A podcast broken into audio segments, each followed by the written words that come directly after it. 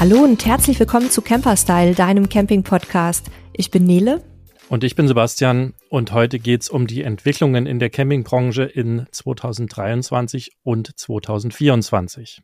Das ist ja schon jetzt fast eine gute Tradition bei uns, dass wir am Jahresende immer einen Blick zurückwerfen und auch einen Ausblick geben.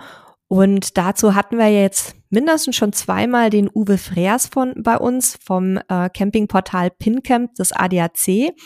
Uwe, magst du dich einmal noch mal kurz vorstellen für die wenigen, die dich vielleicht noch nicht kennen von unseren Hörerinnen und Hörern? Sehr gerne, Nele. Erstmal hallo und äh, vielen Dank für die Einladung. Es freut mich. Ich glaube tatsächlich unser dritter Podcast gemeinsam. Mein Name ist Uwe Freers. Ich bin äh, bald 56 Jahre alt und wohne mit drei Kindern und meiner Frau hier im Herzen von Berlin. Ähm, beruflich treibt mich das Thema Camping äh, ordentlich durch, äh, ja, durch die Welt sozusagen. Ähm, mit meinem Team zusammen sind wir für alle Produkte des ADACs zuständig, die mit Camping zu tun haben. Klassisch der ADAC Campingführer oder unsere App, aber eben auch unser Internetportal äh, pincamp.de und pincamp.ch. Insofern Camping äh, begegnet mir jeden Tag viele, viele Stunden und das macht großen Spaß. Und warum wir Uwe zu solchen Themen gerne einladen, ist äh, ganz einfach, Uwe sitzt auf einem riesigen Schatz an, an Daten äh, zum, zum Thema Camping und das ist halt ganz spannend, ihn da so ein bisschen die äh, Informationen zu entlocken, weil wir zum einen das spannend finden und wir auch so vom Feedback her wissen, dass ihr das ganz spannend findet und wir damit euch auch natürlich den ein oder anderen coolen bis hin zu geheimen Tipp äh, für vielleicht eure nächsten Campingabenteuer geben könnt. Ja, also da freue ich mich jetzt auch schon wieder drauf. Wir hatten ja schon mehrfach das Vergnügen, dass wir Uwe da so ein bisschen anzapfen durften. Und ich glaube, Uwe spricht auch ganz gern über diese Themen. Mm, wir werden unter anderem eben einen Blick auf die äh, beliebten Reiseziele in 2023 werfen. Wir schauen uns an, wo buchstäblich die Reise hingeht in 2024. Was waren so die Campingtrends? Ähm, wie haben sich die Buchungen entwickelt? Und ähm, natürlich wird auch das Thema Preissteigerungen beziehungsweise Preisentwicklung nicht zu kurz kommen. Bevor wir aber gleich ins Thema einsteigen und wir dann wieder einen wichtigen Hinweis vergessen, es wird nächste Woche, also das ist ja jetzt quasi unsere Vorweihnachtsfolge und es wird nächste Woche zu Silvester keine Folge, keine große Folge von uns geben, damit ihr euch schon mal darauf einstellen könnt. Da habt ihr dann mal eine Woche so ein bisschen Pause vor uns und dann starten wir gemeinsam wieder in alter Frische im neuen Jahr durch. Ich weiß gar nicht, ob das ein Vorteil für Hörer und Hörerinnen ist, wenn wir nicht senden. Aber das, äh, da müsst ihr jetzt durch. Wir geben uns mal eine Woche Freizeit. Ihr dürft dann die ganzen alten Folgen euch nochmal anhören. Genau. Und ich würde sagen, jetzt, jetzt schnacken wir nicht weiter rum, sondern steigen mal ins Thema ein und, und versuchen mal dem ähm, Uwe so ein paar Geheimnisse zu entlocken ähm, rund um das Thema Camping in diesem Jahr. Ähm, Nele, willst du, willst du anfangen mit dem Löchern? Ja, wir haben natürlich wieder einen riesigen Fragenkatalog mitgebracht, lieber Uwe.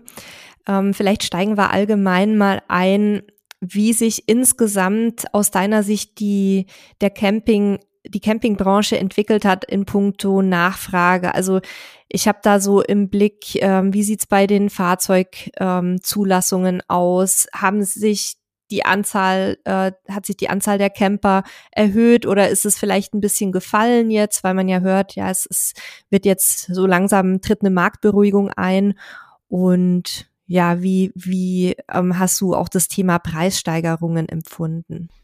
Mhm. Fangen wir an. Also ich glaube, der Start ist immer bei den Fahrzeugen äh, und da gibt es ja auch sehr verlässliche Zahlen. Der Markt äh, schätzt in diesem Jahr voraussichtlich mit circa 90.000 neu zugelassenen Fahrzeugen zu enden. Das ist eine sehr solide Zahl, die liegt in etwa auf Vorjahresniveau. 2022 waren es 91.000. Und jetzt kann man sagen, na ja, das ist ja weniger als 2020 und 2021. Da lagen wir bei 107 und 106.000 Fahrzeugen, das stimmt. Aber das war eben auch der spezielle Corona-Effekt. Es ist aber eben auch deutlich mehr als 2019, da waren es bei 81.000. Das heißt, in Summe würde ich sagen, der Markt, der hat sich jetzt ein bisschen konsolidiert aber eben auf einem echt hohen Niveau. Und damit ist Deutschland Spitzenreiter in Europa. Es gibt kein anderes Land, in dem so viele neue Fahrzeuge auf die Straße gestellt werden. Wenn wir angucken, wie viele Fahrzeuge haben wir jetzt insgesamt, der Forecast für 2023 liegt in etwa bei knapp 1,7 Millionen Fahrzeuge. Das ist schon eine ganze Menge. 1,7 Millionen Fahrzeuge.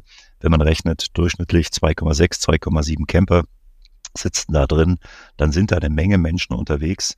Insofern Camping, ich glaube, wir müssen nicht mehr diskutieren, ist in der Mitte der Gesellschaft angekommen, super populär.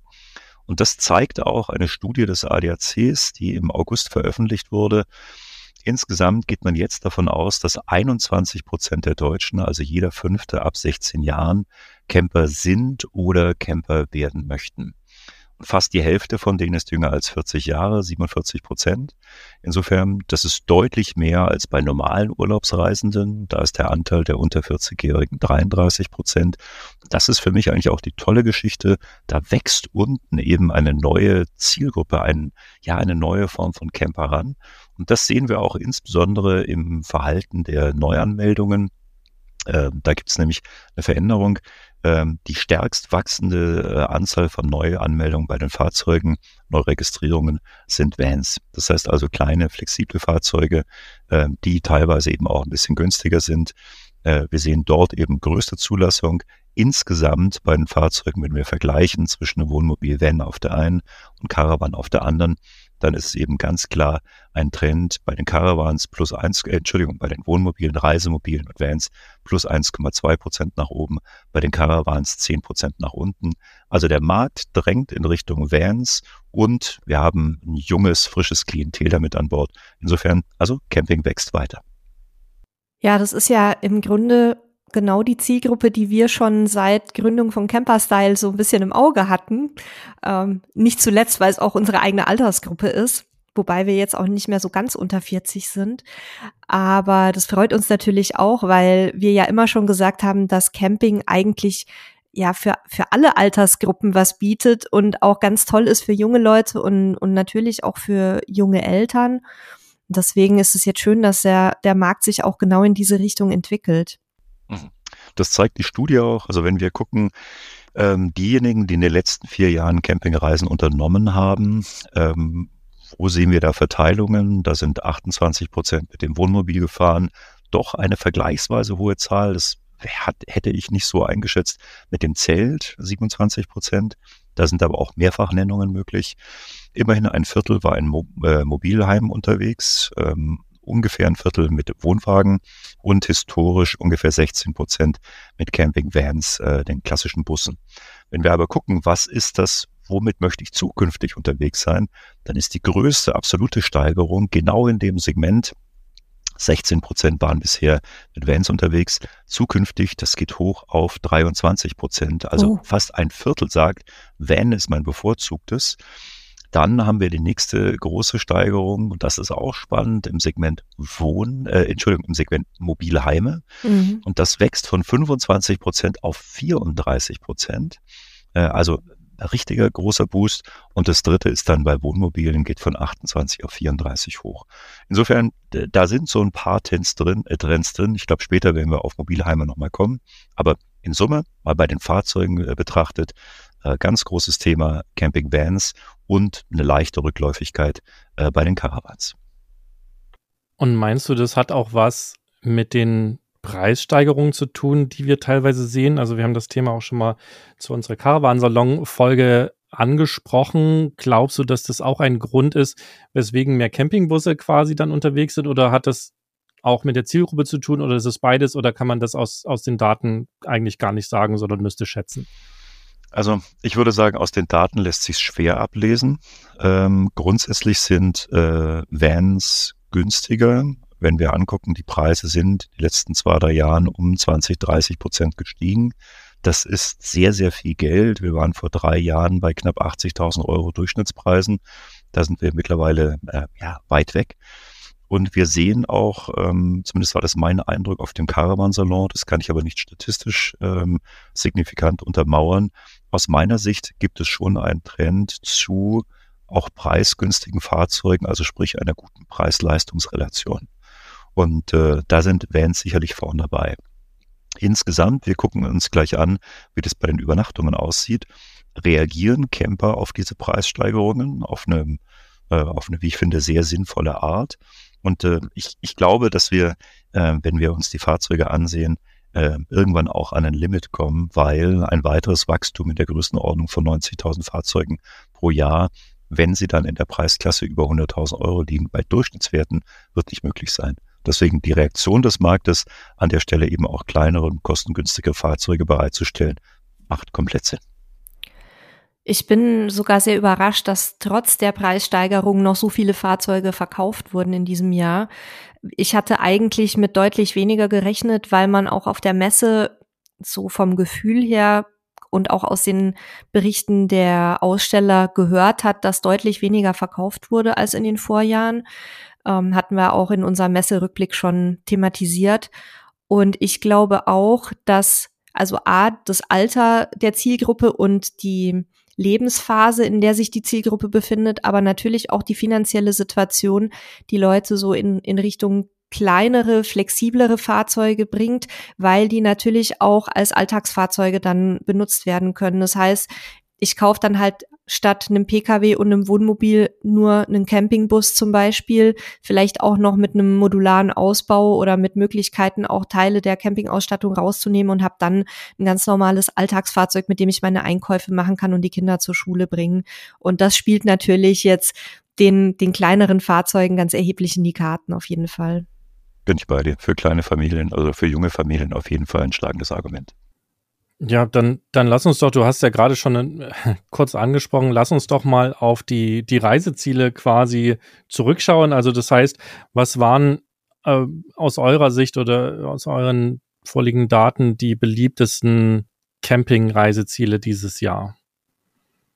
Gucken wir uns rein. Nicht überraschend der alte Dauerbrenner, der in Corona äh, noch mehr geboomt hat, aber weiterhin führt, ist natürlich Deutschland. Äh, die größte Nachfrage der Deutschen geht nach Deutschland. Ähm, das ist nicht überraschend und das kennen wir aus allen Ländern. Der Domestic Market, also der Heimatmarkt, ist immer der stärkste. Spannend aber dann, was war in diesem Jahr eben, ähm, was waren so die Top drei, vier Länder im Nachgang? Wir hatten einen großen Run gesehen auf Italien. Das war faszinierend. Italien war wirklich in der Hauptsaison annähernd ausgebucht, zumindest Norditalien. Hm. Das hattest du ja letztes Jahr auch schon vorausgesagt, ne? Mhm, absolut. also wir hatten, mhm. wir hatten, einen guten Riecher darauf und die Vorbuchungszahlen haben das, äh, haben das gezeigt. Ähm, der zweitwichtigste Markt, den wir hier gesehen haben bei der Recherche auf Pincamp, war Kroatien. Das auch nicht überraschend. Allerdings zu Kroatien kommen wir später noch im Detail. Da gab es so ein, zwei Besonderheiten in diesem Jahr, äh, die wir uns ansehen können. Danach folgt dann Frankreich. Äh, und dann wird es eigentlich klassisch, ähm, im Prinzip, wir haben die vier südeuropäischen Länder, Italien, Kroatien, Frankreich, dann kommt Spanien. Und bei Spanien, das fand ich interessant, ähm, ich war in Spanien in diesem Jahr im Sommer und äh, habe von den Campingplatzbesitzern durchwegs gehört, dass der die Auslastung von Deutschland in diesem Jahr spürbar höher war und dass es auf der Gegenseite weniger Niederländer in Spanien gab in dem Jahr. Niederländer sind per se etwas preissensitiver als die Deutschen das sind und äh, haben scheinbar auf Preissteigerungen äh, sensibler reagiert. Insofern Spanien war das viertwichtigste äh, nicht deutsche Campingland, äh, das wir gesehen haben. Und ich glaube, das sind jetzt keine großen Veränderungen in Summe. Die Reihenfolge, ich glaube, Italien und Kroatien, die betteln sich immer so ein bisschen. Aber dass Italien in diesem Jahr so besonders stark nachgefragt war, hatten wir auf der einen Seite vorausgesagt, hat sich bestätigt und die italienischen Campingplatzbetreiber sind mit der Saison wirklich sehr zufrieden. Zu der Preissensitivität äh, der Niederländer, da würde mich jetzt noch interessieren, aber wahrscheinlich habt ihr da keine Informationen zu. Wo fahren die denn dann hin? Weil die Preise sind ja überall gestiegen. Und ich hatte jetzt bei unserer Reise sogar das Gefühl, dass sie in Spanien relativ moderat gestiegen sind im Vergleich zu anderen Ländern. Das klassische Kernreiseland der Niederländer ist Frankreich. Insofern äh, Frankreich war auch in diesem Jahr äh, ja äh, höchst ausgelastet von den von den Niederländern. Der Punkt, warum äh, Spanien dort dann eben weniger in Betracht kommt, ist weniger der Preis, der in Spanien bezahlt wird, sondern die Notwendigkeit, eben einmal komplett durch Frankreich durchzufahren, dann eben noch weiterzufahren nach Spanien und ich kann es nachvollziehen. Wir haben es in diesem Jahr äh, wirklich hart gemacht. Wir sind in diesem Jahr mit dem Auto gefahren. Warum? Wir mussten oder wollten noch einen Zwischenstopp äh, machen bei Freunden äh, in der Provence. Und sind dann weiter von dort aus ähm, äh, nach Spanien gefahren, an die Costa Brava. Und ganz ehrlich, das sind von Berlin 1800 Kilometer. Das siehst du auf der Tankuhr, das siehst du auf der Fahrzeit. Das heißt, das Argument äh, ist nicht nur, ist der Campingplatz teurer, sondern muss ich eben mit Maut und mit Spritkosten mhm. nochmal 200, 300 Euro mehr oben drauflegen. Okay. Ja, wir haben es ja auch dieses Jahr hinter uns wieder. Es ist schon, äh, selbst äh, wir aus Süddeutschland, es ist schon echt eine Ecke, bis man da unten ist. Dauert, wenn man es gemütlich angeht, auch mal ein, zwei Tage, bis man die Strecke hinter sich gebracht hat. Aber, und ich finde, das ist auch immer wieder ein Argument, ähm, ich finde, diese Reise beginnt eben, ja, ähm, das beginnt mit, äh, da werden die Stullen geschmiert und äh, die Kinder sind da aufgeregt und wenn man nachts losfährt, werden die Decken hinten noch ausgelegt, dann wird noch ein bisschen gekuschelt das ist ein anderes Anreisen als jetzt, Achtung, um 16.40 Uhr geht der Flieger. Ja, ähm, absolut. Also, äh, da, da, und auch was auf der Reise dann passiert. Also ich finde, das ist ein anderes Herleiten. Deswegen auf der einen Seite, ja, 1800 Kilometer Schuppen ist ein Haufen Holz. Auf der anderen Seite macht es auch Spaß. Und das ist auch Part, äh, ja, Teil, Teil dieses, dieses Erlebnisses. Ja, und man macht dann ja auch Zwischenstopps vielleicht, wenn man es ein bisschen schlau plant, in irgendwelchen Gegenden, die einem auch gefallen oder wo man sagt, da kann ich mir vielleicht auch mal bei, während der Zwischenstopps noch irgendwie was angucken, wenn ich da statt einer Nacht zwei Nächte bleibe. Hängt natürlich immer davon ab, wie viel Gesamturlaub ich habe und ob ich die dann möglichst auf einem Campingplatz an der Costa Brava verbringen will oder ob ich sage, ich bummel da jetzt gemütlich runter und bei mir kommt es auf ein paar Tage mehr oder weniger nicht an. Aber das ist ja auch der Charme des Campings, dass man es eben relativ frei entscheiden kann. Und du kannst ja das Abenteuer auch noch weiter forcieren. Meine, meine Frau ist dieses Jahr auch im, im Frühjahr von Deutschland hier runter nach Portugal gefahren, hat äh, unseren Neffen mitgebracht und äh, wir haben dann tatsächlich auf dem Weg auch so, so Sachen rausgesucht wie ein Hotel in der Nähe einer, einer Autorennstrecke, so dass sie das angucken konnten. Dann haben wir ein äh, Western-Dorf entdeckt, wo man quasi in einem Planwagen, also auch wenn es kein originaler Planwagen war, ne, unter äh, übernachten konnte. Also man kann ja auch wirklich das Abenteuer dann noch forcieren. Man kann ja entweder schnell durchhämmern und abends schnell auf den Campingplatz oder man macht es halt auch richtig cool.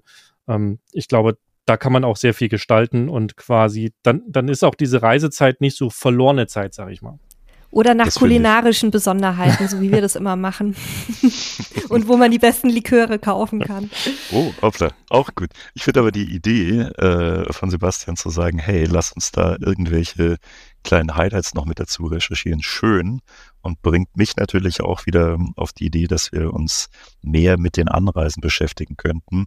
Wir machen bei PinCamp Tourenplanungen, also die beste Tour um den Gardasee, die beste Tour an der Adria entlang und und und. Aber wir beschäftigen uns relativ wenig mit dem Thema Anreise. Und also insofern nehme ich als Inspiration mit. Finde ich schön und den Planwagen, den werden wir schon noch finden. Der ist in Frankreich übrigens. Ich glaube in der Nähe von, ach, ich bin immer so schlecht im Aussprechen französischer Städte Troyes. Okay. Ich weiß nicht, ob es richtig war. Aber da in der Nähe ist quasi so ein Westerndorf, wo man, äh, ich glaube, auch mit dem Wohnmobil stehen kann und eben auch in einem Planwagen übernachten kann. Super, das hätte meinen Kids auch gefallen. So, jetzt hast du ja, oder wir haben ja schon festgestellt, du hast, oder ihr oder du habt ganz richtig gelegen mit der Prophezeiung des Italiens sozusagen, dass Campingland 2023 wird. Wie schaut es denn aus 2024? Was, äh, was seht ihr da? Welche Länder ähm, werden da die Stars sein? Ja, das ist eine sehr, sehr spannende Frage. Ähm, wir greifen da eventuell vor, welche Einflussfaktoren die Preisgestaltung auf die Reiseplanung haben wird. Und das ist, ja, das ist äh, schwer vorauszusehen.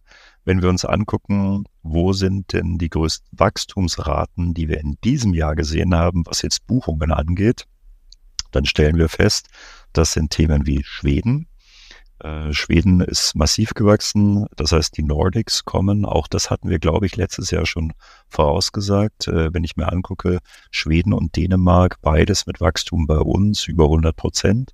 Das ist sehr, sehr deutlich. Und ich glaube, ähm, Italien und Kroatien werden weiterhin vorne liegen. Ähm, bei Kroatien gibt es die Sonderposition. Ähm, wir haben in diesem Jahr bereits eine Veränderung ähm, des äh, Reiseverhaltens gesehen. Und zwar ähm, was die Aufenthaltsdauer angeht. Und diese Aufenthaltsdauer ist in Summe äh, gefallen. Äh, insgesamt in nahezu allen Ländern. Es gibt nur wenig Ausreißer, wo sie leicht gestiegen ist, die Niederlande leicht. Aber insgesamt sehen wir eben einen Absenken der Reisedauer.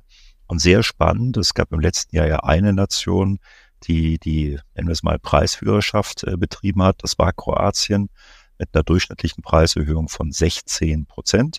Das liegt also deutlich über der Inflation. Ähm, und gefühlt waren diese Preise, glaube ich, äh, noch höher. Und äh, das hat dazu geführt, und das ist so eindeutig äh, statistisch signifikant messbar, dass Kroatien auch das Land war, bei dem die Aufenthaltsdauer am meisten gefallen ist, nämlich konkret um 13 Prozent. Das heißt, spannend finde ich, die Camper haben also äh, die Preise insofern schlicht und ergreifend äh, ja mitgenommen, aber für sich verarbeitet, indem sie einfach eine Nacht weniger gebucht haben. Bei Kroatien ist das exakt äh, messbar. Es ist genau eine Nacht weniger. Das heißt, von ehemals ähm, durchschnittlich, äh, ich glaube, es sind neun, sind sie gefallen auf acht Nächte. Und wir haben äh, als nächstes Land, und da sieht man schon den Unterschied, dann die Franzosen, Schweden, Dänen und äh, Deutschen. Da ist es dann ein minus sechs, bei Italien minus fünf Prozent. Also man sieht, der Ausschlag zwischen dem Durchschnitt danach, fünf, sechs Prozent weniger und Kroatien minus 13 ist spürbar. Und da kommt noch ein zweiter Punkt mit rein, wo wir so ein bisschen vorsichtig sind. Was mich ein bisschen überrascht hat in der Dimensionalität, sowohl im Januar als auch dann im Hochsommer, Juli, August, äh, gab es in den deutschen Medien eine echt, wie ich finde, ja, fast schon übertriebene Kampagne ähm, in Richtung Kroatien. Ich sage euch ein paar Zitate. Ähm, das billigste oder das äh, bravste Zitat war noch vom ZDF im Januar. Kroatien, Preise steigen direkt nach der Euro-Einführung. Ja, das hat jetzt jeder erwartet. Aber das geht dann weiter. Die Frankfurter Allgemeine hat dann im August getitelt, Preisanstieg in Kroatien, fünf Euro für eine Kugel Eis. Und RTL hat es dann ganz oben drauf gedrückt. Die haben dann geschrieben, Wucherpreise im beliebten Urlaubsland Kroatien zockt uns ab. Und das sind natürlich Themen. ich habe mir gerade überlegt, wie die Bildschlagzeile dazu aussieht. Frechheit. Abzocke am Balkan oder so. Irgend sowas. Chivapchichi XXL Preise. Ja, genau. Ich weiß es genau. nicht. I don't know. Also das, da ist äh, eine Menge Stimmung gemacht worden. Und ich glaube, wir haben in Kroatien im Juli, August tatsächlich einen kleinen Rückgang gesehen. Der wurde dann wieder ausgeglichen, aber die Leute waren da kurzzeitig so ein bisschen irritiert. Und spannend wird jetzt sein, das ist für mich eigentlich die größte Frage, wie ist denn die Preissteigerung bei denjenigen gefühlt worden, die vor Ort waren? Denn ein Thema ist ja, was kostet mein Campingplatz? Aber genauso wichtig ist ja genau das Thema, ich gehe mit drei Kindern raus, drei Kugeln Eis, wenn die 15 Euro kosten, wäre es mir zu viel. Und wenn diese gefühlte Preissteigerung bei den Menschen wirklich auch so angekommen ist, dann könnte es dazu führen, dass in diesem Jahr gegebenenfalls die ein oder andere Destination, wir sprachen gerade über Kroatien, gegebenenfalls weniger angesteuert wird. Oder ist das einfach ein eher mediales Thema und die Leute sagen ganz ehrlich, war jetzt nicht so signifikant. Also wir sehen eine Reaktion in der Aufenthaltsdauer und jetzt wird es sehr spannend sein, ob die ähm, Destinationen, die besonders teuer waren in diesem Jahr, ob die im nächsten Jahr äh, von den wiederkehrenden Kunden eben äh, eher äh, weniger ausgewählt werden. Ich glaube, da ist denen auch ein bisschen auf die Füße gefallen, dass sie jetzt den Euro haben, weil viele Menschen neigen dazu, wenn sie in einem Land mit einer anderen Währung sind, sich das so ein bisschen schön zu rechnen, den Umrechnungskurs, weil man ja nicht mit 7,35 rechnet, sondern das irgendwie dann, dann rundet. Und ähm, wenn ich natürlich jetzt da Euro habe, dann äh, passiert das nicht mehr, sondern dann kann ich direkt vergleichen. Ich glaube, das, das führt auch tatsächlich dazu, dass dieser gefühlte Teuerungsfaktor eben höher ist, als er das tatsächlich war. Bin ich bei dir, ja. Wir selber waren ja jetzt schon lange nicht mehr in Kroatien und erst recht nicht seit Einführung des Euro, aber ich verfolge tatsächlich auch in verschiedenen Campinggruppen die Diskussion und da war auch von Seiten der Menschen, die viel Verständnis für Preissteigerungen haben, doch ein gewisser Unmut zu spüren und was vor allem sehr, sehr kontrovers diskutiert wurde, war, dass wohl einige Plätze, ich weiß nicht, wie viele das sind, wer das überhaupt macht, aber es gibt wohl einige Plätze, die unfassbar unverschämte Reservierungsgebühren verlangen. Also ich will da eine XXL-Parzelle erste Reihe haben und die alleine die Reservierung kostet dann teilweise bis zu 200 Euro, die aber auch dann, wenn du den, die Reise angetreten hast und in Toto bezahlst, nicht mehr zurückerstattet wird angeblich. Also ich glaube das den Leuten auch. Da waren wirklich einige richtig erbost deswegen. In, auf anderen Plätzen ist die Reservierungsgebühr günstiger, aber es ist schon, sage ich mal, ähm, sehr hart diskutiert worden, dass überhaupt so hohe Gebühren ähm, verlangt werden, die man dann auch nicht mehr wiederbekommt. Ja, wo, woher das kommt, kann man jetzt vielleicht spekulieren, lassen wir uns mal nicht dazu hinreisen, aber am Ende des Tages wird vermutlich der, der Markt das sowas auch selber regulieren. Das mag jetzt vielleicht ein, zwei Jahre so sein und irgendwann sind die Kunden, also entweder finden sich genügend Leute, die das weiter bezahlen, dann bleibt es so, oder äh, es ärgern sich genügend Leute und dann werden die Plätze einfach einen Buchungseinbruch äh, verzeichnen und dann werden sie das auch ganz automatisch wieder aufgeben. Das wird ein bisschen dauern, aber ich glaube, sowas, sowas pendelt sich meistens auch automatisch ein. Ist es, ist es was, Uwe, was ihr, ähm, ich sage jetzt mal, in einem höheren Ausmaß beobachtet, das Thema Reservierungsgebühren, ähm, die so in die Höhe schnellen? Oder ist es tatsächlich, sind es so Highlights, die man halt nur mitbekommt, weil sie so extrem sind? Also die Geschichten, die du erzählst in der Dimensionalität, das ist für uns kein Standard. Zumindest bekommen wir es als Standard nicht mit. Was wir merken, ist das Thema ähm, Stornierungsgebühren. Da habe ich auch ehrlich gesagt in der Hauptsaison zumindest bedingt Verständnis. Denn wenn ich in der Hauptsaison nicht anreise und der Campingplatz hat eben kurzfristig eine Schwierigkeit, das dann auch auszulasten, dann kann ich nachvollziehen, dass, äh, kann ich nachvollziehen, dass eine Storno äh, sinnvoll ist. Dass jemand 200 Euro für eine, nur für eine Reservierung nimmt, ehrlich gesagt, kenne ich jetzt noch nicht.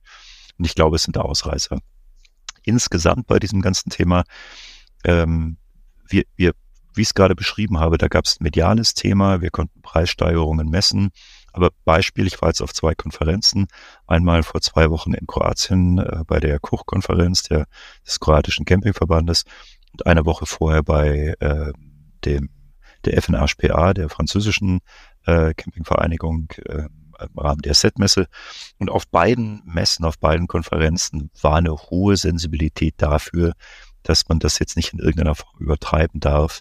Äh, also sprich, die Argumente für die Preissteigerung, nämlich eine extrem hohe Inflationsrate, war ja gekoppelt letztendlich vor ein, dreiviertel Jahren durch den Ausbruch des Krieges in der Ukraine. Dadurch sind die Energiepreise explodiert.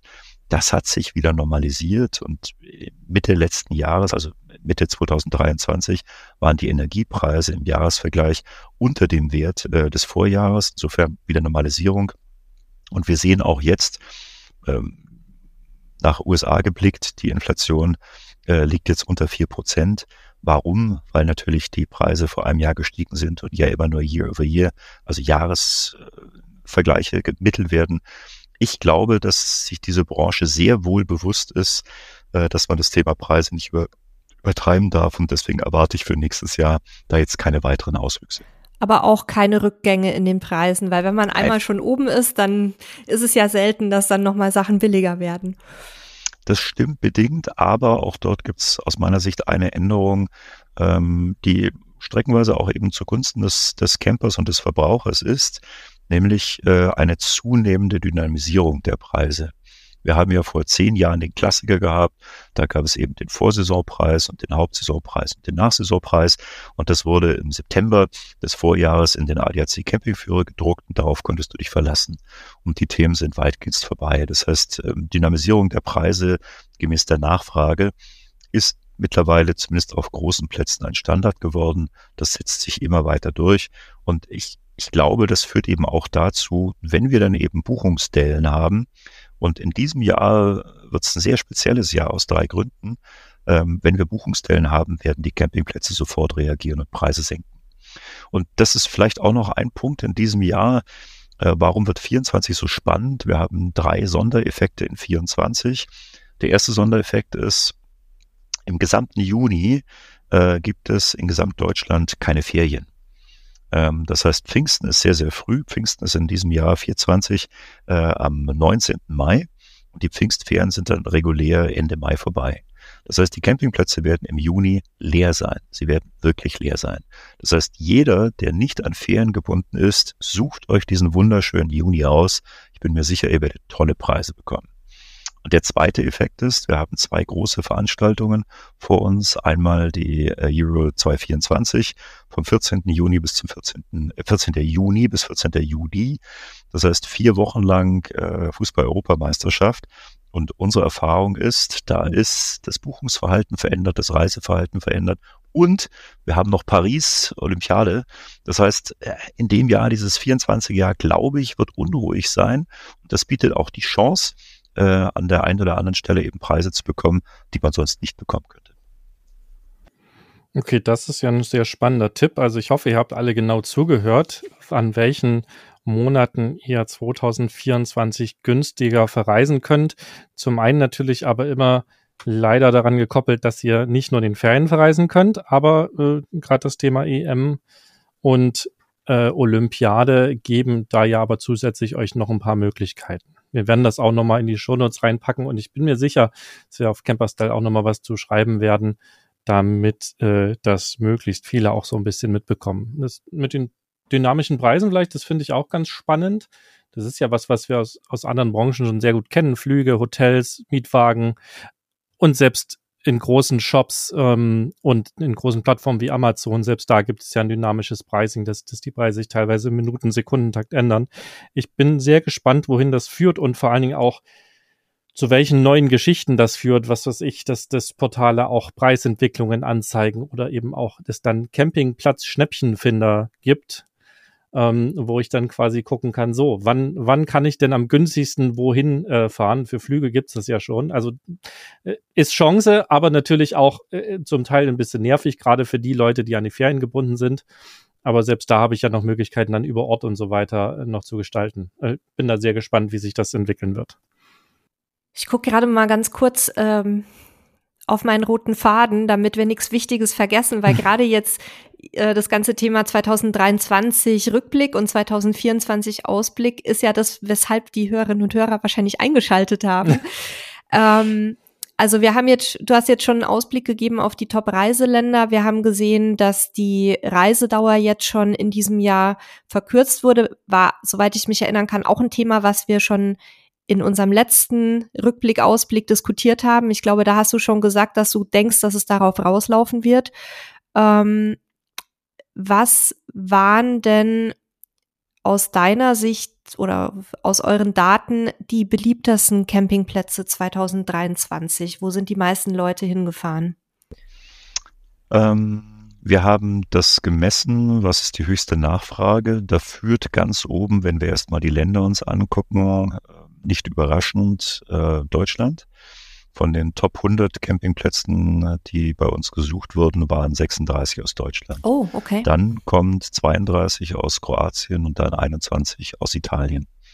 Und äh, wenn wir angucken, welche sind es dann, wenn wir Europa einmal durchlaufen, äh, der meistgesuchte Platz, der war im Vorjahr auf Platz zwei, insofern schon einer der Spitzenreiter, ist Villaggio Turistico Internazionale. Das ist ein großer, berühmter Platz. Dann kommt gleich ein kroatischer Platz, Campingpark Umag. Äh, dann geht's weiter, äh, Camping Kovacina in Kroatien. Und wenn wir dann gucken, unter den Top 10 gibt es einen, äh, der aus Deutschland kommt. Äh, Entschuldigung, es sind zwei, und zwar äh, auf Platz 6 Südseecamp. Mhm. Die waren vorher auf Platz 7. Und leicht abgefallen, aber dennoch immer Top 10, äh, ist der Camping- und Ferienpark Wulfner Hals. Das ist so auf der internationalen Riege. Und wenn wir angucken, wie sieht's in Deutschland aus, äh, dann haben wir auf Platz eins haben wir gerade schon gehört, Südseecamp, auf Platz zwei Wulfner Hals.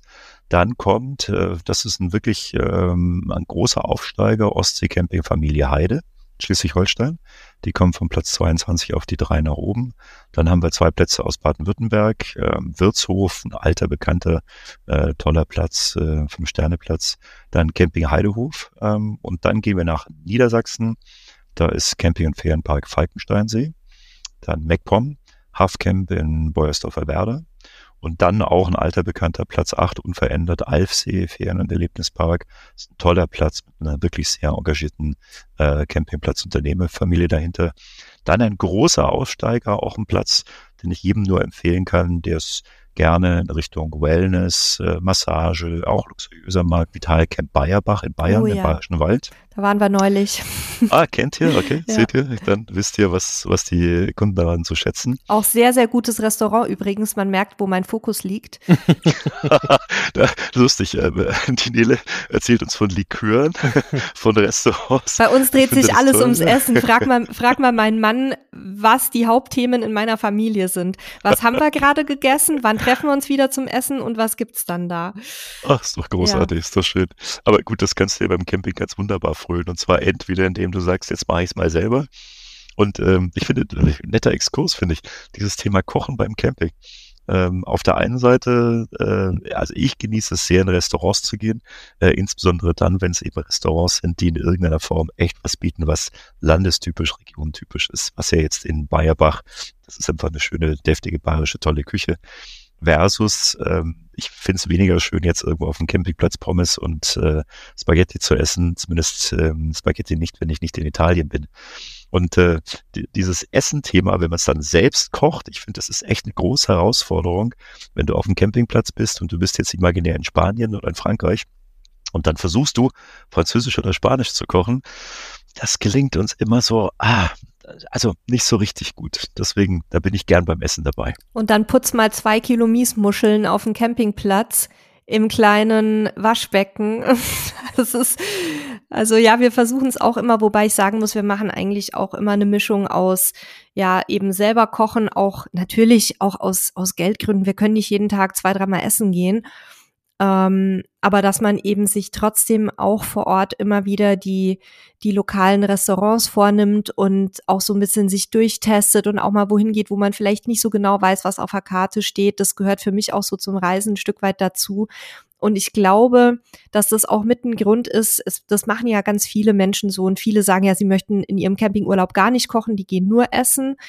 Und dann haben natürlich genau diese Menschen auch ein Stück weit dazu beigetragen, dass die Camper als solche von den Städten, Kommunen, Tourismusagenturen auch als eine zahlungskräftige Zielgruppe mittlerweile anerkannt sind und auch ein bisschen lieber gesehen sind als vielleicht noch vor 20 Jahren, wo das immer so, ja, das sind halt die Billigheimer, weil das sind die Leute nicht und das, da zähle ich mich auch gar nicht drunter ansonsten noch ein Tipp mit dem Kochen, weil das haben wir gerade, also habe ich in Thailand jetzt das erste Mal gemacht, als ich da war. Ähm, wir haben einen lokalen Kochkurs besucht, um sozusagen Landesküche zu lernen. Das ist natürlich dann nur ein relativ einfaches äh, Thema, aber man lernt, man hat so ein bisschen was über sozusagen die lokalen Zutaten und eben auch die, wie man es kocht, gelernt. Und das ist, das haben wir letztens im Podcast auch empfohlen, tatsächlich mein Tipp oder das, was ich jetzt auch selber machen werde. Immer wenn ich ein neues Land bereise, werde ich gucken, dass ich irgendwo vor Ort vielleicht ziemlich am Anfang Kochkurs einen kurzen besuchen kann. Das hat so drei, vier Stunden gedauert, weil dann kannst du tatsächlich so ein bisschen mehr die Landesküche einschätzen und, und dich da quasi reinversetzen und kochen. Aber ja, wir sind sehr kulinarisch geworden. Faszinierender Exkurs, weil jetzt kommen wir von, wir dürfen jetzt nicht zu weit abspringen, genau, aber noch 30 Sekunden obendrauf. Ich war auch in Thailand in den Herbstferien und dort wurde auch ein Kochkurs gemacht, aber zum Thema Thailand-Exkurs, was mich an Thailand am meisten fasziniert hat, Thailänder sind Camper. Ich bin also okay. in Chiang Mai durch den Dschungel gefahren und ich habe gerade mein iPhone auf Video und filme quasi vom Autofenster raus und plötzlich fahren wir an einem großen Campingplatz vorbei, mitten im Dschungel. Dann habe ich ein bisschen angefangen zu recherchieren und tatsächlich die Thais äh, lieben Camping im Norden, also sprich die Städter fahren den Norden hoch. Und ich habe in Thailand den besten Campingladen meines Lebens entdeckt. Also ich bin ja großer Campingberger-Freund und da gibt's auch andere Marken, die ich liebe, aber letztendlich, äh, es ist toll, ich kaufe gern Stromgabel und was es da alles so gibt. Aber was du dort gefunden hast, das war tolle Qualität, total modern, ähm, äh, äh, super inszeniert. Also da dachte ich mir, also das wäre in Berlin Mitte, wäre das jetzt ein Hipster-Shop. Äh, da würden die Leute mit den langen Bärten und den, den stylischen Brillen da irgendwie drin sitzen. Hat mich sehr überrascht, dass Camping eben nicht nur jetzt in Europa so ein Thema ist, sondern in Asien. Und last but not least, äh, die letzte Meldung, die ich da neulich gelesen habe, war, wie stark Camping in China kommt. Äh, also ich glaube, Camping, was wir in Europa sehen, ist eben ein Thema, aber in der Welt, das ist nochmal so ein großer Treiber. Finde ich ja auch schön. Insofern werden wir vielleicht in zehn Jahren auch Camping eben nicht nur aus einer europäischen Perspektive sehen, sondern vielleicht auch Camping in der Urlaubsform stärker als Fernreise äh, entdecken können. Da gucke ich jetzt mal zu unserem Mann mit dem langen Bart und der, und der stylischen Brille und gebe schon mal den Themenwunsch oder die Themenrecherche weiter, Camping in Thailand.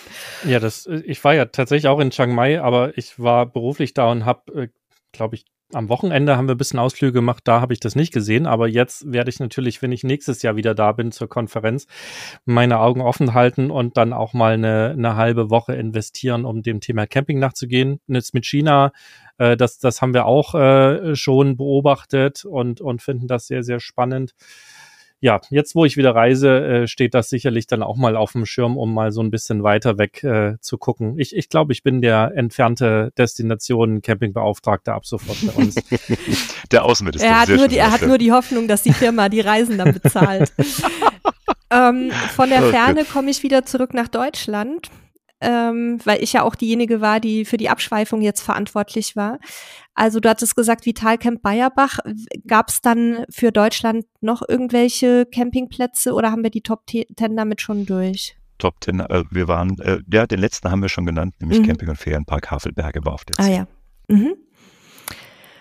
Und was mich jetzt ehrlich gesagt ein bisschen gewundert hat, war, dass Marina di Venezia nicht dabei war bei den, mhm. bei den ähm, obersten, weil da habe ich immer das Gefühl, jeder will dahin, aber da siehst du mal die gefühlte Wahrheit und die Statistiken, die weichen dann doch nochmal so ein bisschen voneinander ab.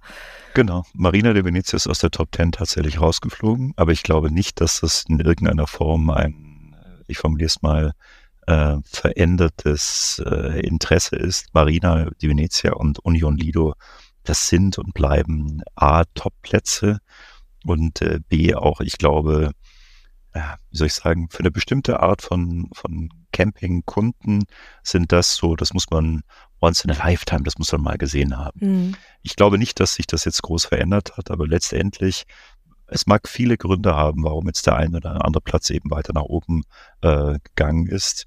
Man sieht schon, Italien ist ja nach Deutschland immer noch extrem nachgefragt, aber jetzt eben in diesem Jahr waren sie nicht unter den Top Ten. Das ist richtig. Mhm. Das stimmt natürlich nicht. Wir haben die Top 10 europaweit nicht durchgegangen. Marina de Venezia ist auf Platz 8. Okay. Wir haben Europa, wir haben Europa äh, nur bis äh, drei und vier durchgegangen und dann bin ich äh, runter und habe gesagt, äh, kommen wir auf Deutschland. Marina de Venezia ist auf Platz 8. Ah ja. Gut, dann ist mein Weltbild wieder in Ordnung. Hm? ja, dann haben wir jetzt die beliebtesten Campingplätze einmal uns angeschaut. Und da würde mich jetzt nochmal interessieren, welche Trends beobachtet ihr für 2023 und welche erwartet ihr vielleicht auch für 2024? Also ich habe insbesondere im Kopf Stichwort Mietunterkünfte, Art der Campingplätze, also besondere Ausstattungen wie Wellness oder ähnliches, FKK, solche Geschichten. Was, was ist da so zu beobachten?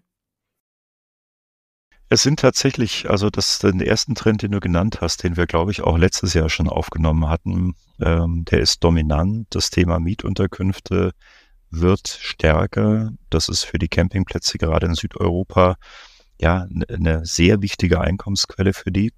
Und äh, wir sehen bei den Mietunterkünften, das finde ich das Schöne an der Sache, eine Varianz. Das heißt, ähm, das waren vor zehn Jahren oder 15 Jahren ja wirklich streckenweise, ja, das waren Plastikkübel. Ähm, das war nicht sonderlich ähm, ansprechend. Von luxuriös möchte ich es gar nicht sprechen. Das ist heute anders. Wirklich schöne Objekte, was ich auf den Messen gesehen habe. Nicht nur High-End-Luxus, sondern einfach auch tolle, einfache hübsch. Dinge. Ja. Wir wirklich hübsch gemachte Zelte als Beispiel äh, Baumhäuser, in Wäldern integrierte Holzhütten. Also ich finde, da kann man auf eine angenehme Art Camping machen. Ähm, und ich glaube, die Plätze haben für sich zwei verschiedene Varianten identifiziert, wie sie damit umgehen. Es gibt Plätze, die dieses Thema schön mischen, in denen letztendlich Campinggäste mit den Mietunterkunftgästen ähm, ja, kombiniert werden. Das finde ich eigentlich ganz gut, weil es eben auch den Reiz des Campings ausmacht. Ich habe jetzt aber auch Plätze gesehen, die da relativ strikt trennen und sagen, wir machen eben eine, nennen wir es mal Camping Area und eher eine Mietunterkunft Area, um diese Zielgruppen nicht zu sehr zu mischen. Ganz ehrlich, muss jeder für sich entscheiden. Aber wir werden mehr Mietunterkünfte sehen. Und äh, das zweite Thema in dem Kontext ist aus meiner Sicht eine, wie kann man das formulieren, ähm, ja, höheren Komfort. Der Komfort geht in die Richtung, dass die Pitchgrößen vergrößert werden. Das ist auch bei Mietunterkünften zu sehen. Das heißt, das sehr enge Aneinander wird insbesondere dort, wo wir besondere Lagen haben, also Beispiel Campingplätze, die an Stränden sind oder am See, äh, dahingehend aufgelockert, indem im Prinzip weniger Leute auf den Platz gelassen werden, aber die Pitches vergrößert werden. Das hat teilweise mit den Fahrzeuggrößen zu tun, aber teilweise schlicht und ergreifend mit dem Wunsch, ich möchte mehr Platz und ich möchte mehr Intimität. Und da sehen wir dann eben auch Themen wie privates Badezimmer, wo ich sage, wäre jetzt für mich völlig unwichtig, also spielt für mich keine Rolle. Aber insbesondere, wenn wir in Richtung ähm, Senioren gehen und wenn wir in Richtung körperliche Einschränkungen gehen, dann wird das Thema heiß. Und das ist ein Punkt, äh, nämlich ähm, in irgendeiner Form äh, Konformität für Einschränkungen zu schaffen. Das ist ein Punkt, auf den wir bei unseren ADAC Camping Awards, die wir einmal im Jahr vergeben, ist einer der vier wichtigen Awards, ähm, nämlich ähm, wie gehen wir äh, mit Menschen um, die eben in irgendeiner Form eingeschränkt sind. Da ist mittlerweile eben der Standard nicht nur zu hinterfragen, sind wir Beispiel, sind wir rollstuhlkonform, sondern letztendlich die Zielgruppe, ähm, auf der einen Seite wächst eine junge Zielgruppe unten nach, auf der anderen Seite haben wir eben eine zunehmende Seniorisierung der Gesellschaft.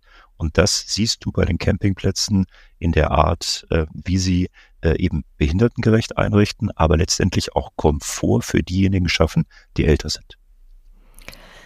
Da würde mich nochmal interessieren, das brauchen wir jetzt hier nicht so vertiefen, aber vielleicht im Nachgang, weil das ja ein Thema ist, was uns auch schon seit langer Zeit beschäftigt, welche Kriterien ihr da für die Awards ansetzt und wie sich das vielleicht auch langfristig bei euch in den Filtern niederschlagen wird, dass man eben Plätze einfacher finden kann, die ähm, über den Minimalstandard hinaus vielleicht auch was tun. Wobei selbst der Minimalstandard wäre ja schon ein Riesenfortschritt, wenn der mal flächendeckend eingeführt würd, worden wäre oder eingeführt würde. Ähm, es ist kompliziert mhm. und ich glaube tatsächlich, das wäre eine Sondersendung. Da würde ich meine Kollegin äh, die Mahn mit dazu nehmen. Äh, die Basis dessen, was wir an Daten einsammeln, ist äh, die ADAC-Inspektion. Wir schicken jedes Jahr Inspekteure auf Campingplätze. Insgesamt raten wir äh, 5.500 Campingplätze in Europa. Und diese Inspekteure sammeln pro Campingplatz 240 Datenpunkte ein. Also ganz ehrlich, das ist ein echt harter Job. So oft höre ich, oh, ich will gerne ADAC-Inspektor oh, nee. werden. Und wenn du da einmal mitfährst, also harte Arbeit. Und ähm, so holen wir uns dann eben von tausenden von Campingplätzen Detaildaten und dahinter gibt es dann einen Algorithmus. Das ist so ein bisschen die Cola-Formel des ADACs, würde ich mal sagen. Streng geheim. Also auch ich kenne sie nicht im Detail, diese Formel. Und diese Formel errechnet am Ende aufgrund von wirklich langer, langer Historie, das ist über Jahrzehnte gewachsen, A, das Rating, das heißt die, das Qualitätsrating der ADAC-Plätze. Damit kommen dann eben auch so Ratings wie die ADAC-Superplätze zustande. Und äh, dort wird eben auch kategorisiert. Und da geben wir aber Acht, und das ist spannend, weil du sagst, ähm, für uns in der Vergangenheit aus den 60er Jahren war der Fokus eben dort primär auf Sanitär. Also wie ist die Qualität? Und das ist sicherlich das eines der wichtigen Kriterien für Camping. Immer noch. Warum? Du hast nicht dein privates Badezimmer oder eben nur äh, teilweise dabei. Du gehst in öffentliche Badezimmer. Heute aus unserer Perspektive werden eben drei Themen finde ich, wichtiger und auf die werden wir zukünftig mehr Wert legen. Das eine Thema ist äh, Service. Das heißt, wie wirst du äh, insbesondere auch in, in, Zeiten der, der Vorbuchung äh, vom Campingplatz äh, bedient? Beispiel, du schickst eine E-Mail an den Campingplatz. Wie lange braucht denn der, um zu antworten? Ein Thema. Das zweite Thema Digitalisierung. Das heißt, Beispiel, dauert der Check-in eben eine Stunde oder ist das vorher digital abgewickelt worden? Hilft mir der Platz? Kann ich online buchen? Das sind Themen. Und der dritte Punkt für uns, ganz wichtig, ist Nachhaltigkeit. Ich glaube, wir haben einen großen, großen Sprung äh, im Rahmen äh, dieser Corona-Zeit erlebt bei den Campingplätzen. Und wir sind der Meinung, dass Nachhaltigkeit, insbesondere was jetzt das Thema Energieproduktion angeht, aber auch mit anderen Kriterien, zukünftig ein wesentliches Kriterium sein muss, um Campingplätze in ihrer Qualität zu bemessen. Das ist aber dann ja tatsächlich eine, eine sehr tiefgreifende und auch strukturelle Änderungen bei den Bewertungskriterien, weil soweit ich weiß, waren die ja bisher immer so, ähm, ich sage jetzt mal auf sehr objektiven Punkten basiert, wie zum Beispiel äh, die die Gestaltung der Anlage und die Zufahrtswege und die Parzellengrößen und wie, also was da vielleicht auch so an Ausstattung geboten ist. Und Service und so weiter wär, wäre ja dann auch ein komplett neues Kriterium zum Beispiel, ne? Das stimmt, aber die, also die Inspektion, Klassifikation kann ausschließlich auf messbaren Kriterien beruhen.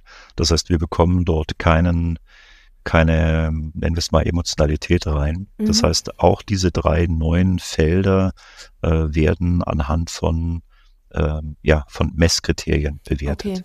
Also weiterhin, weiterhin nicht sowas wie Freundlichkeit und. Das ist ja das Problem, sagst du so? Das ist ja sehr subjektiv. Das ist sehr subjektiv und äh, dazu gibt es aus meiner Sicht, und das ist eben so der Unterschied, äh, die ADAC-Klassifikation bemisst eben nach äh, festgelegten Kriterien europaweit einheitlich im Prinzip im Wesentlichen Ausstattungskriterien, Qualitätskriterien, wo wir jetzt sagen, die wollen wir ein bisschen erweitern, mhm. während wir auf der anderen Seite eben mit Nutzerbewertungen Themen erfassen können, wie da kommt Emotionalität mit rein.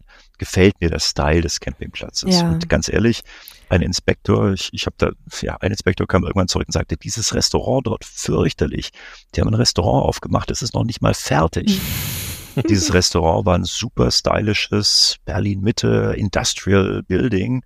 Und man sagt, ja, das ist Absicht, dass da oben die, die oh Wasserleitung durchs Ding. Ja, das ist dann eben so. Wie, wie bemittelt man das? Mhm. Und dafür sind Nutzerbewertungen, glaube ich, gut. Insofern die Kombination daraus gibt dem Gast, dem Camper, glaube ich, ein sehr gutes Gefühl, was er da zu erwarten hat. Ja, und an den Nutzerbewertungen sieht man ja auch, wie unterschiedlich Dinge wahrgenommen werden. Von daher finde ich das auch gut, dass ihr dabei bei euren ich sage jetzt mal, etwas steiferen Bewertungsmaßstäben bleibt und den Besuchern dann den Rest überlasst, weil es gibt ja wirklich Plätze, da vergibt der eine, also vergeben 20 Leute fünf Sterne, weil die Betreiber so wahnsinnig nett sind und es vergeben 15 Leute einen Stern, weil die Betreiber so unfreundlich sind.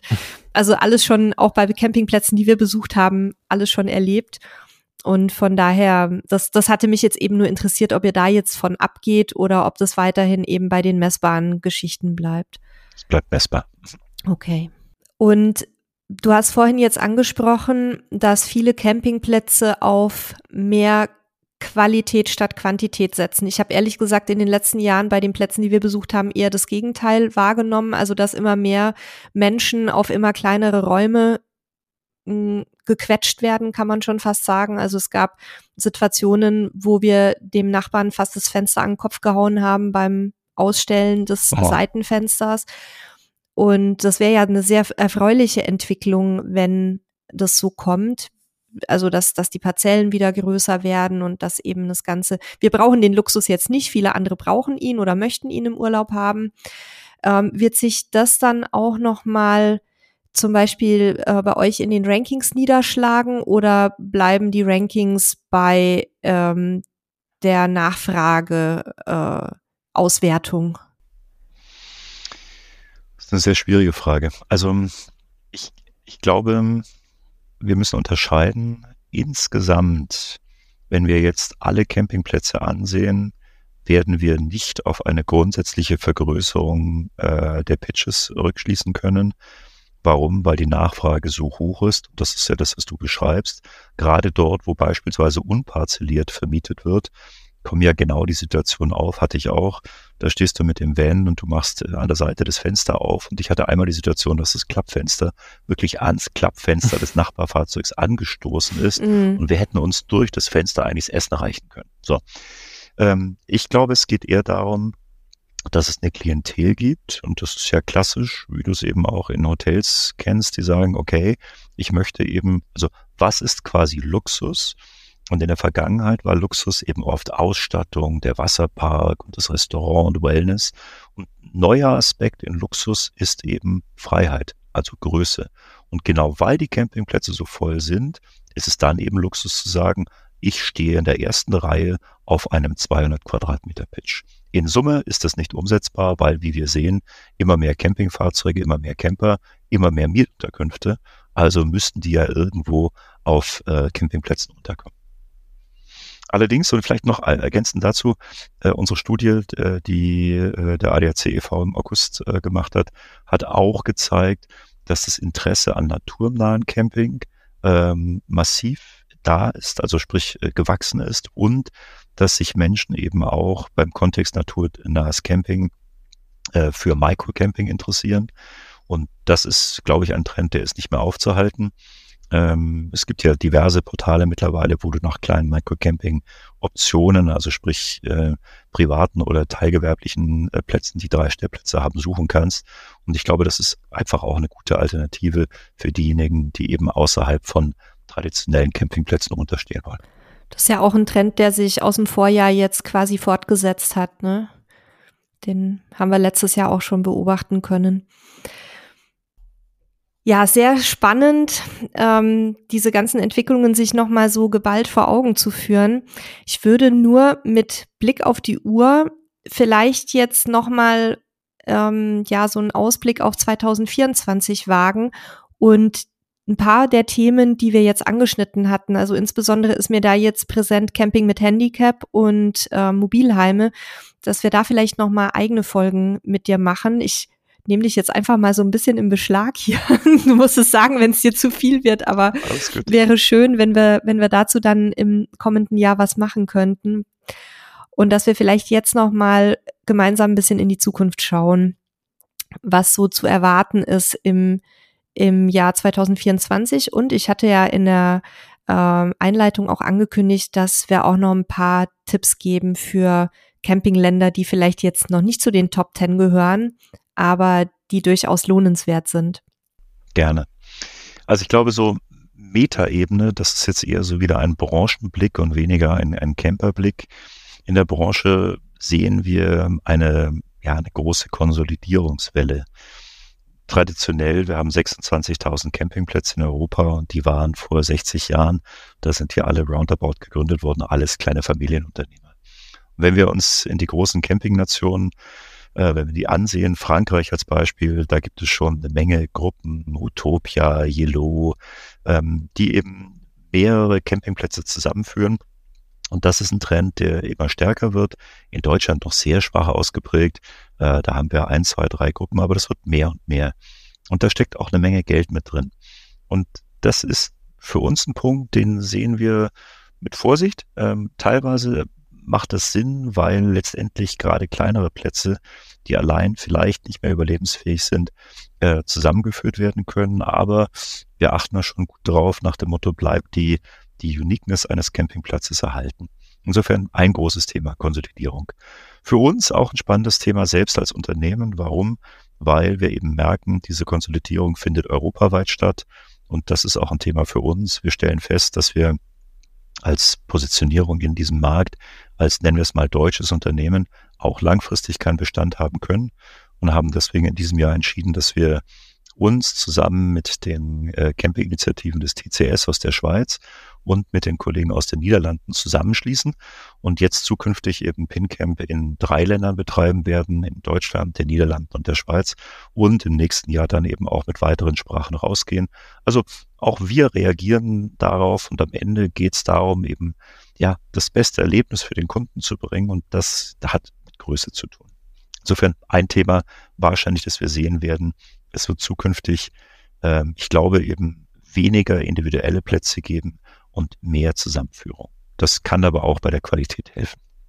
Und wird sich das auch auf die, also das ist ja so mein Lieblingsthema Digitalisierung, wird sich das auch auf digitale Buchbarkeit auswirken? Also dass wir mehr Plätze direkt online buchen können? Absolut. Ganz, ganz sicher. Und das, das ist sicherlich ein Punkt. Drum meinte ich, das muss kein Nachteil für den Kunden sein. Die Plätze sind, wenn wir jetzt einen Platz ansehen, ich sag mal Größe 80, 100, 120 Pitches, also vergleichsweise klein. Der tut sich schwer, die verschiedenen Themen, die er bedienen muss, äh, abzubilden. Das, die Geschäftsführung wird immer schwieriger. Lieferketten-Sorgfaltspflichtengesetz und, und, und, und, und. Also viel Bürokratismus. Digitalisierung ist notwendig. Ähm, das ganze Thema Sustainability. Also sprich, ein kleiner Betrieb hat Schwierigkeiten, sich auf diese veränderten äh, Situationen einzustellen.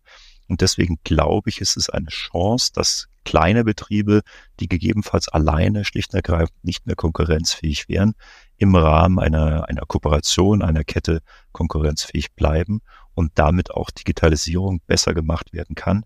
Und das ist ja auch ein Grund, warum wir uns jetzt äh, erweitern. Denn das, was wir bisher in Digitalisierung investiert haben beim ADAC, das ist wirklich, äh, ja, großes Stück Kuchen. Und wir, wir merken eben, dass dieser Aufbau von Technologie, spielt keine Rolle, ob du am Ende einen Campingplatz mit 50 Pitches hast oder 500. Du brauchst diese Technologie und du musst auch dafür bezahlen. Und auch bei uns die Logik, ob wir 10.000 Buchungen abwickeln oder 100.000, spielt letztendlich keine Rolle. Du musst erstmal Technologie bauen und die ist teuer. Und deswegen denke ich, der, der positive Teil der Konsolidierung wird sein, eine beschleunigte Digitalisierung. Okay, das, äh, ja, positiv. Aus, also aus meiner Sicht, es mag sicherlich Leute geben, die dem ganzen Digitalen, äh, die das vielleicht oder auch die Nachteile dabei sehen, aber äh, aus meiner Sicht wird's wird's deutlich einfacher, vor allen Dingen auch kurzfristig vielleicht noch Sachen zu finden, weil ich halt nicht 20 Plätze abtelefonieren muss, sondern ich kann einfach gucken, zeig mir, was nächste Woche frei ist und ich kann genau sehen, wo ich hin äh, reisen kann. Und ja, da bin ich sehr gespannt drauf, ja. Oder so wie in unserem Fall, zeig mir, was heute frei ist. es genau. reist nicht jeder so spontan wie wir, aber wir hatten es ja jetzt wieder bei unserer letzten Tour, dass wir ständig irgendwie am Rumtelefonieren waren, weil wir halt eben nicht die Planer sind und dann die Campingplätze, auf die wir uns verlassen hatten, teilweise schon zu hatten in der Nebensaison. Und dann war es halt angesagt, irgendwie zu checken, ja, habt ihr noch was, habt ihr noch was, Französisch, Spanisch, Deutsch, was auch immer. Und wir können die Sprachen, andere Menschen können die Sprachen aber nicht, logischerweise. Und da wird es dann halt manchmal vielleicht ein bisschen kompliziert. Dann haben wir gesagt, wir werfen noch mal ähm, ein paar Geheimtipps in die Runde. Uwe, möchtest Gerne. du anfangen? Was wären so die Reiseziele, wo du sagen würdest, 2024 ähm, so ja so ein äh, so eine persönliche Empfehlung von dir? Ich hole da jetzt mal das Wissen des gesamten Teams mit rein, äh, weil ich im letzten Jahr zu viel gearbeitet und zu wenig gekämmt habe, leider. Äh, insofern, ähm, das, was mir die Kollegen mit ins Heftchen reingegeben haben, finde ich sehr spannend. Ähm, einmal, wir haben im Januar die ADAC Camping Awards, von denen ich vorhin schon gesprochen hatte. Und wir haben dort eine Kategorie, die heißt Nachhaltigkeit und Umweltbewusstsein. Und äh, ein Campingplatz, der in dieser Kategorie nominiert ist, ist einer, den wir empfehlen können. Und der liegt in äh, Cornwall, also in äh, England. Und äh, das ist ein Platz, der heißt äh, Alswater Lake. Und ähm, wir würden das mal als very British beschreiben auf der einen Seite, aber eben innovativ beim Thema Nachhaltigkeit und Umweltbewusstsein. Und das ist ein Thema grundsätzlich England. Äh, ich glaube, es ist eine komplett andere Camping-Erfahrung als das, was wir eben in Südeuropa sehen. Das ist wetterbedingt, das hat aber auch mit der Komplexität zu tun, nach England zu kommen. Äh, du musst mit der Fähre rübergehen und es hat auch damit zu tun, ähm, dass äh, Camping in England deutlich weniger international ist. Das heißt, du bist viel schneller, viel enger mit den Engländern im Kontakt als das äh, auf einem Campingplatz in Spanien ist, der in der Hochsaison eben niederländisch und deutsch geprägt ist. Insofern eine Empfehlung von unserer Seite aus, ab über den Ärmelkanal, ab nach England. Das zweite äh, ist, das ist jetzt keine Überraschung wahrscheinlich, äh, wir haben äh, vorhin ja schon gesagt, eines der großen Themen äh, ist äh, ab nach Skandinavien. Und äh, Skandinavien ist sehr nachgefragt. Ich glaube, bei Skandinavien bietet es sich wirklich an, äh, Rundfahrten zu machen, also nicht nur auf einen Campingplatz zu gehen, sondern letztendlich äh, einmal äh, eine Tour zu machen. Und es gibt dort eine Tour, die man bei uns auch äh, nachsehen kann. Äh, das ist die alte Königstraße, die von Bergen äh, bis nach Helsinki geht. Und das ist ein toller Roadtrip. Ähm, das ist im Mittelalter von den guten Königen und Kaufleuten verwendet worden. Heute das Pendant sozusagen in den Campern. Und äh, auf so einem Trip kann man wirklich eine Menge erleben. Und äh, die Königstraße wäre, glaube ich, eine gute Sache, um sich letztendlich mit diesem nordischen Lebensgefühl ein bisschen auseinanderzusetzen und eben nicht nur einen Campingplatz zu machen. Und ich glaube, das dritte, da bin ich mir nicht sicher, ob wir da beim letzten Mal nicht auch drüber gesprochen haben. Äh, aber äh, ein guter Freund von mir hat mir das nochmal sehr klar ins Heftchen diktiert nach dem Motto, bitte mach doch Werbung für Albanien. Yay! Äh, ein Thema, das, ja, äh, Albanien, schön, dass du ihr schreist. Äh, warum? Es ist, glaube ich, nochmal diese Form von Camping, die wir heute eben in den etablierten Campingnationen nicht mehr stark finden. Das ist wirklich nah an den Menschen dran zu sein, ähm, ja, nicht auf Luxuswert zu legen, sondern letztlich an dem kulturellen Austausch. Und wir haben dort eine, einen Campingplatz äh, in Albanien ausgesucht, äh, der heißt Windmills Squadra, ein sehr eigenartiger Name, den können wir hinterher, glaube ich, verlinken. Ähm, und das ist so ein Beispiel für, das ist eben gemütlich, kleines, echtes albanisches Grillrestaurant, äh, eine kleine Windmühle, darum hat er seinen Namen auch bekommen, Natursteine, äh, nur eine ganz kleine Anzahl von Mietunterkünften. Das ist alles sehr kuschelig. Da gibt es noch Hühner und Ziegen auf dem Campingplatz. Also das sind so Sachen, weißt du, das findest du einfach in Deutschland und Spanien nicht mehr. Und die sind jetzt nicht eingezäunt, sondern die laufen einfach rum. So. Und ich glaube, diese Form von Camping bietet noch mal eine andere Alternative zu den etablierten mit den Wasserparks. Und auch wenn ich natürlich die etablierten mit den Wasserparks trotzdem toll finde, ich glaube, wenn man mal ein bisschen anders unterwegs sein will, dann ist Albanien, glaube ich, eine gute Sache. Also Albanien, ich weiß nicht, wie oft ich es in diesem Podcast schon erwähnt habe, für mich eines der, der wirklich absoluten Lieblingsziele. Wir müssen jetzt auch bald mal wieder hin ähm, eines der wenigen Länder innerhalb Europas, in denen man das Gefühl hat, man ist wirklich auf Reisen. Also weil alles neu ist, es ist bunt, laut, chaotisch. Man kann äh, die Sprache einfach nicht, weil die komplett anders ist als jede andere Sprache Europas. Die kommt ja aus dem Indogermanischen, glaube ich. Ähm, die Produkte, das Essen ist komplett verschieden. Ähm, also man, man ist wirklich da in einem kontrollierten Abenteuer unterwegs und kontrolliert deshalb, weil die Menschen dort sich wirklich um einen als Reisenden kümmern. Also das habe ich auch noch nie erlebt, dass man ständig gefragt wird, geht's dir gut? Ähm, behandelt man dich gut? Oh, wie schön, dass du hier bist. Auch guck mal, eine Touristin, hihihi. Ähm, also das ist ein wahnsinnig tolles Land und wir sind wirklich über die Grenze gefahren und haben gedacht, wir, wir stehen in Mexiko. Auf einmal liefen Kühe über die Straße. Es waren ambulante Verkäuferinnen unterwegs, die irgendwas äh, da quasi an der Autobahn verkauft haben. Ähm, ja, wie gesagt, also es, es hat eher so einen, so einen lateinamerikanischen Charme schon fast, so in seiner Gänze. Und ich durfte endlich mal wieder chaotisch Auto fahren, was ich hier nicht darf, weil mein Mann mir immer auf die Finger guckt und falsch parken und so. Also von mir auch eine ganz klare Empfehlung und man wird dort wirklich noch als Tourist sehr hofiert, was man in anderen Ländern so nicht mehr hat.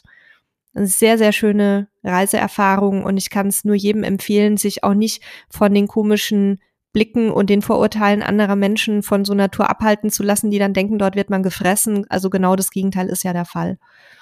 Und ähm, ich habe auch noch zwei Empfehlungen aus unserem Team. Einmal Schottland.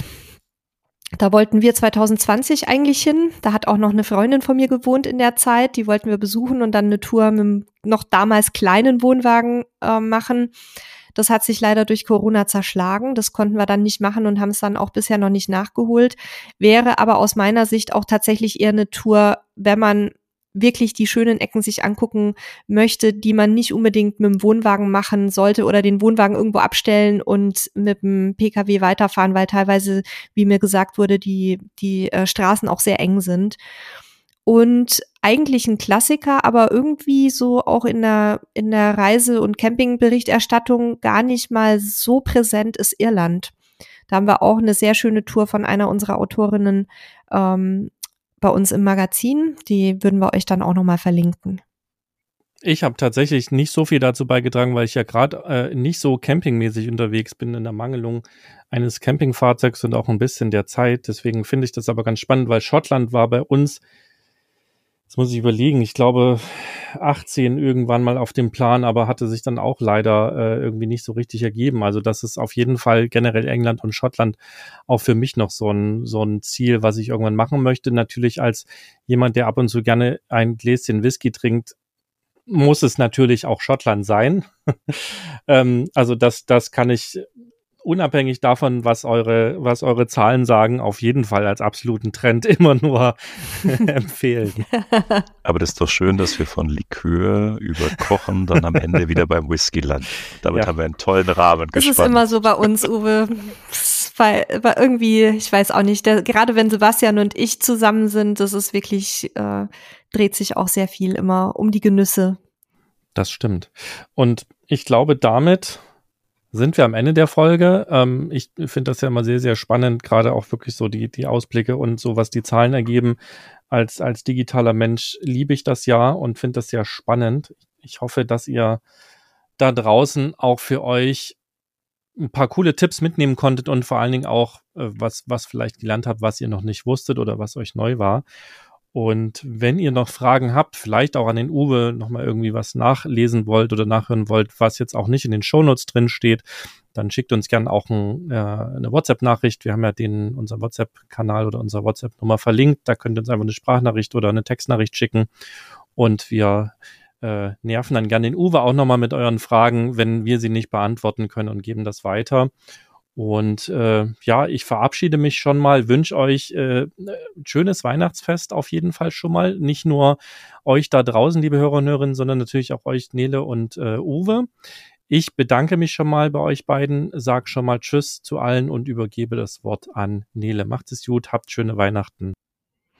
Ja, von mir nochmal der Hinweis, wir verlinken euch die ganzen ähm, Themen, Empfehlungen auch nochmal in den Shownotes, sofern wir dazu Material haben. Da würde ich dich bitten, Uwe, dass du mir vielleicht auch nochmal die Links zu euren Top 10 Deutschland, Top 10 Europa und so weiter zukommen lässt.